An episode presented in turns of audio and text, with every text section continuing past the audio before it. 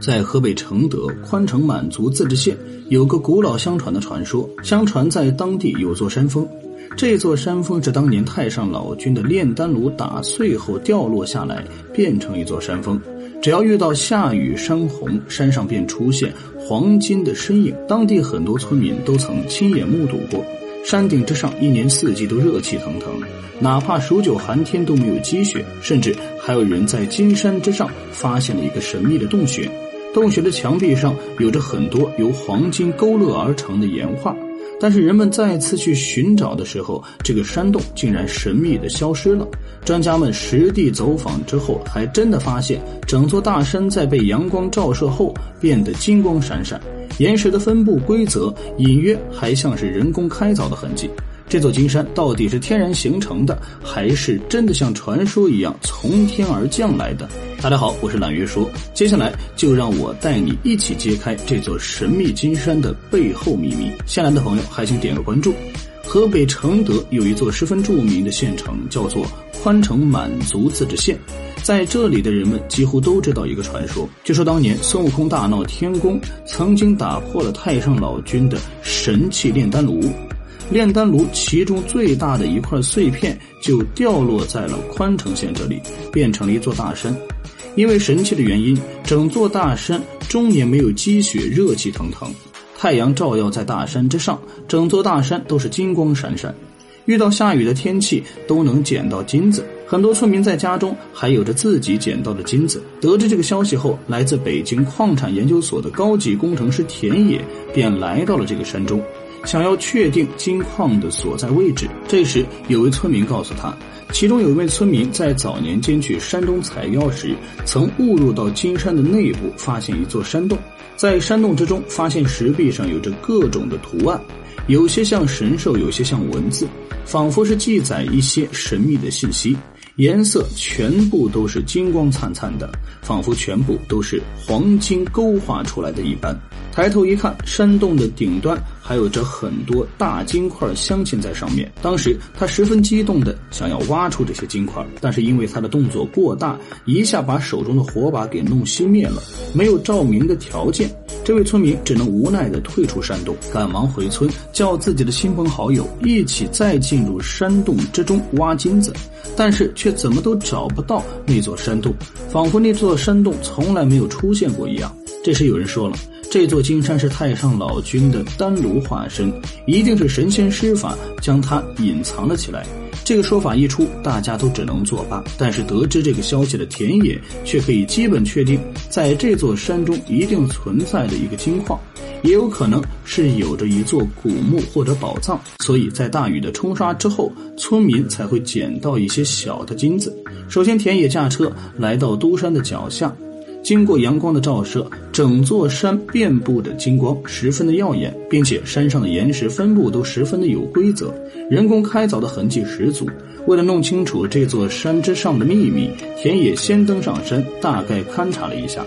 接着又十分仔细地观察了一下石头的纹理，很快便有了结论：这些很像人工打磨开凿的山石，其实就是花岗岩被风化后和挤压后又被地下水打磨的结果，是完全由大自然的鬼斧神工形成的。紧接着，田野又在这座山上进行考察，但是却没有发现黄金脉矿的痕迹，也没有发现传说中有着金色岩画的神秘山洞。很明显，这座都山并不是传说之中的那座山峰。就在田野为此而感到遗憾的时候，突然村民告诉他，他找错了山峰。村民说，传说中的山峰其实是当地一个叫做玉耳崖的山峰。这座山名和黄金毫不相关的山峰才是传说中的金山。据当地人所说，这里的山峰在冬季基本上都有着非常厚的积雪，只有这一座玉耳崖不但没有积雪，甚至在平时还会冒出很多的热气。在得知这样一个关键线索后，田野十分的兴奋，因为他明白，只有在有矿床地方才会容易出现与其他地方不同的现象。而这座玉耳崖不但没有积雪，反而会冒热气，那么说不定山中就有着卖矿的存在。一想到能找到卖矿的藏身之地，田野急忙就驱车前往了玉儿崖。刚到玉儿崖，田野就看到了漫山遍野都是大大小小的山洞，但是这些山洞都是一些钟乳石山洞。根据这些特点，田野进行了推测，这些是存在卖矿的重要依据。但是究竟是什么卖矿，却不得而知。经过田野的积极探查，最终在山中发现了一座山洞。这个山洞的岩壁上分布着一团团金黄色的图案，这些图案有着各种各样的形状，且大小都不相同，看起来就像是有着神秘色彩的岩画。这时田野便知道，村民口中所传说的山洞便是这一座。紧接着，田野便开始采集岩壁上的物质进行分析，但是经过仔细分辨后，却发现你这些物质根本不是黄金，而是一些没有价值的硫铁矿。但是田野知道，一般硫铁矿都会伴生着其他矿脉的生长。最终，经过田野的不断寻找，终于在山洞的深处找到了一块十分不起眼的小石块。田野在高倍放大镜下一眼辨认出了，这是一块特别罕见的自然金。虽然整体的含量并不是很大，但是能够很直观的用肉眼看到，十分的罕见。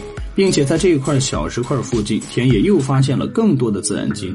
此时田野便能够完全确定，这座山洞就是村民口中凭空消逝的那座。田野分析到，这些黄金并不是像传说那般，而是这座大山在形成的过程中，地下岩浆将一些含有金元素的矿液喷发到了地表附近。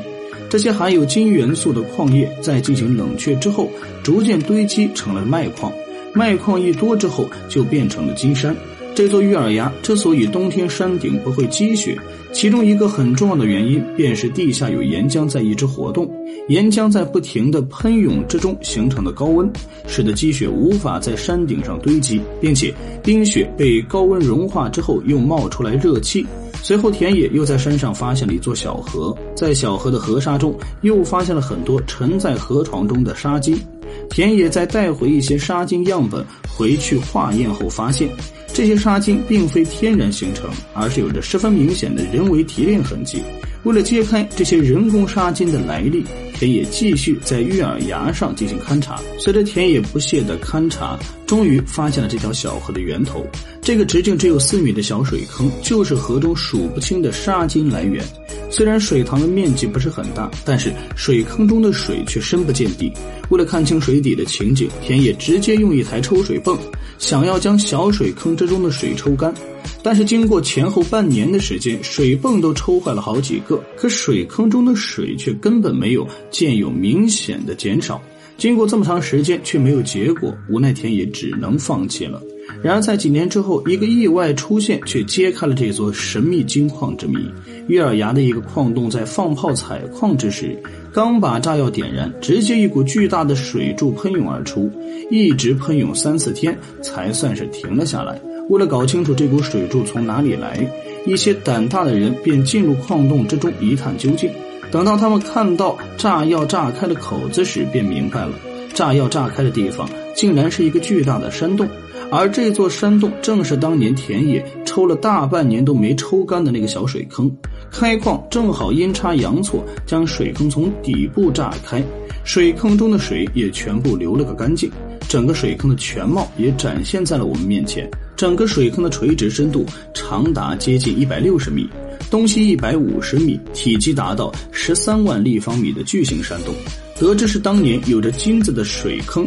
矿场的老板赶忙将这个消息上报给有关部门，因为之前田野曾确定这座山上有个金矿，于是有关部门赶忙派遣了考察队前往玉儿崖，直接便进入到当年的那种小水坑，也就是现在的这座大洞之中。但是在这个过程中，却发生了让考察队毛骨悚然的一幕：整个山洞的地面上散布着密密麻麻的尸骨，数量将近上百具。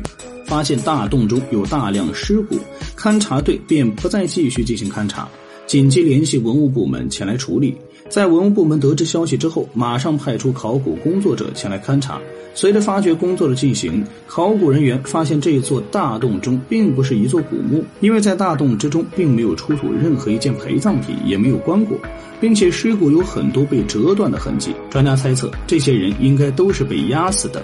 但是这些人是什么身份，让考古专家一时没有答案。为了弄清楚这个问题，专家开始在大洞中继续进行发掘。水池中依然有很多有尸骨，并且在这些尸骨旁还有着很多烧过的木材，还有一些用来运土的竹篓。这一系列的证据都表明，这里在古代就存在着金矿。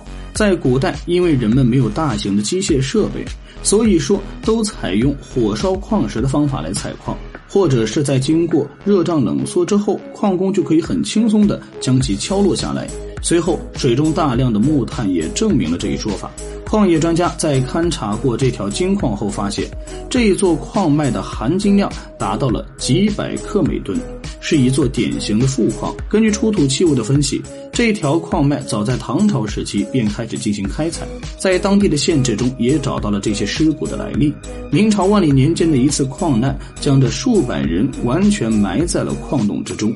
根据这座矿洞的大小以及史料推测，从唐朝到明朝这一千多年，古人一共开采出来将近三十多万吨的矿石，提炼出来的黄金白银至少有数百万两。其中黄金就有着十五万两之多，按照如今的金价，这些金银的价值至少达到数十亿人民币。